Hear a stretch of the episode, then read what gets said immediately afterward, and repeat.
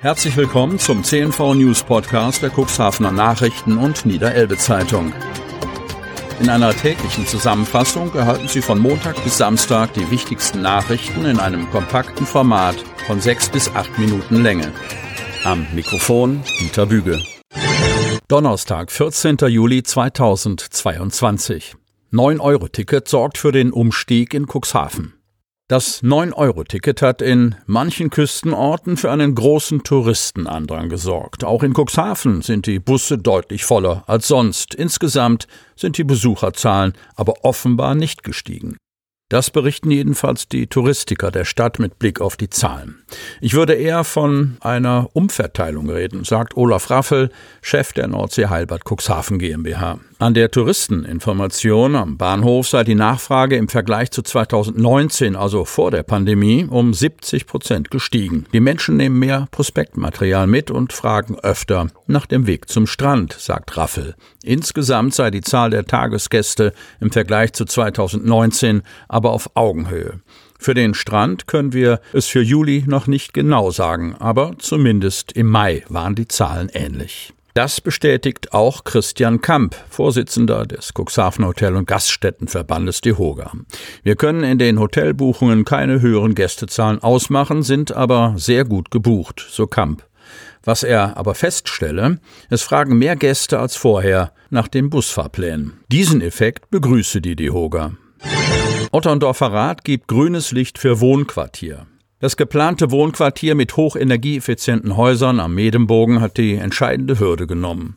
In seiner letzten Sitzung vor der Sommerpause stimmte der Otterndorfer Stadtrat dem ambitionierten Projekt mit 18 Ja-Stimmen und zwei Enthaltungen zu. Anwohner sehen das Bauvorhaben kritisch. Energieeffizient, klimafreundlich, nachhaltig. Die in Altenbruch ansässige Umweltimmobilienentwicklungsgesellschaft, kurz Umweltimo, will, wie berichtet, im Otterndorfer Baugebiet am Medembogen, konkret zwischen den Straßen Aalstieg und am Medembogen, ein Wohnquartier nach Energiestandard KfW 40 Plus entwickeln, mit Photovoltaikanlagen, Batteriespeicher, Wärmepumpe und Kraft-Wärme-Kopplung.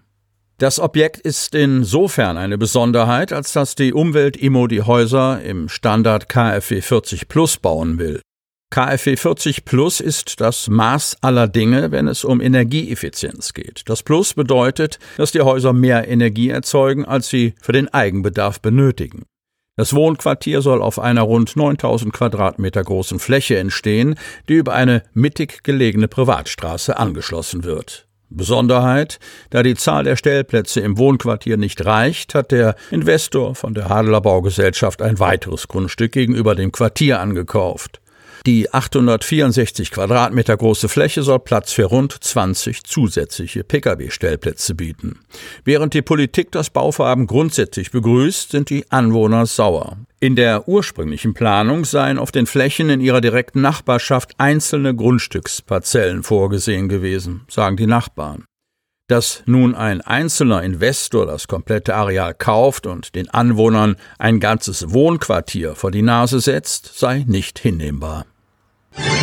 Warnung vor dem Pflegeservice Smart. Kreis Cuxhaven. Ein älterer Mitbürger aus der Wingst erhält einen Anruf eines angeblichen Pflegeservices. Ihm wird dort erklärt, dass ihm Leistungen der Pflegekasse im hohen vierstelligen Bereich entgehen würden. Kurze Zeit später erhält er eine Rechnung über angeblich geschlossene Verträge. Ein klarer Fall für die Verbraucherberatung und die Polizei. Friedhelm Kamrowski, 83 Jahre, berichtet von dem Telefonat vom 20. Juni. Er habe einen Anruf vom sogenannten Pflegeservice Smart erhalten. Der männliche Anrufer habe ihm berichtet, dass Pflegeleistungen von über 6000 Euro verfallen würden. Da seine Frau Renate, 86, pflegebedürftig ist, glaubt er dem Mann zunächst und lässt sich in ein Gespräch verwickeln. Nach einiger Zeit kommt Skepsis bei Kamrowski auf. Er gibt an, bereits alle Leistungen für seine Frau ausgeschöpft zu haben. Er beendet das Gespräch. Nur wenige Tage später erhält der Wingster Post vom angeblichen Pflegeservice aus der Schweiz, anbei eine Rechnung über 129 Euro für angeblich geschlossene Verträge. Als ich die Rechnung erhielt, habe ich sofort meinen guten Freund Martin Lamke angerufen, der mir bei vielen Dingen rund um Verträge und Behördengänge hilft, berichtet Kamrowski. Er erzählt weiter, dass er am Telefon keinerlei Verträge abgeschlossen habe. Er hätte im Anschluss sofort schriftlich Widerspruch eingelegt. Hinter dem angeblichen Pflegeservice Smart steckt die United Swiss Marketing AG. Die auf der Rechnung angegebene IBAN führt zu einem Konto der FinXP Bank of Malta. Bei der United Swiss Marketing AG handelt es sich um keine unbekannte Firma. Unter derselben Geschäftsadresse firmieren ebenfalls die Bonner Fair AG und die Mönchshofer AG, Firmen in der Schweiz, die ebenfalls ungefragt bei älteren Menschen anrufen, sie in Gespräche verwickeln und dann Nahrungsergänzungsmittel samt saftiger Rechnung schicken. Neuer Geschäftsführer beim Wasserverband Wingst. Eine Stelle, die bei uns nicht so häufig zu besetzen ist, schrieb der Wasserverband Wingst auf Facebook, als sie am 22. März eine Stellenausschreibung veröffentlichten. Gesucht ein neuer Geschäftsführer und Verbandsingenieur unbefristet und in Vollzeit. Gerade bei dem aktuellen Fachkräftemangel sei das keine leichte Aufgabe gewesen. Am vergangenen Dienstag stellte der Wasserverband Wingst den neuen vor.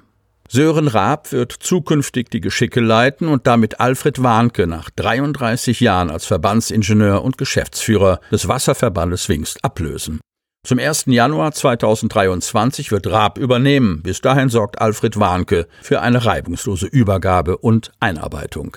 Der Wohnort passt zum neuen Arbeitsplatz von Raab, der in der Wingst lebt. Der neue Geschäftsführer war lange bei der Samtgemeinde Hemmoor als Bauamtsleiter aktiv. Die Hemmoorer verlieren zwar ihren Bauamtsleiter, aber wir gewinnen als Verband einen qualifizierten Geschäftsführer. Wir freuen uns auf eine gute Zusammenarbeit, sagt Detlef Horeis. Sie hörten den Podcast der CNV Medien. Redaktionsleitung Ulrich Rode und Christoph Käfer. Produktion Win Marketing, Agentur für Text- und Audioproduktion.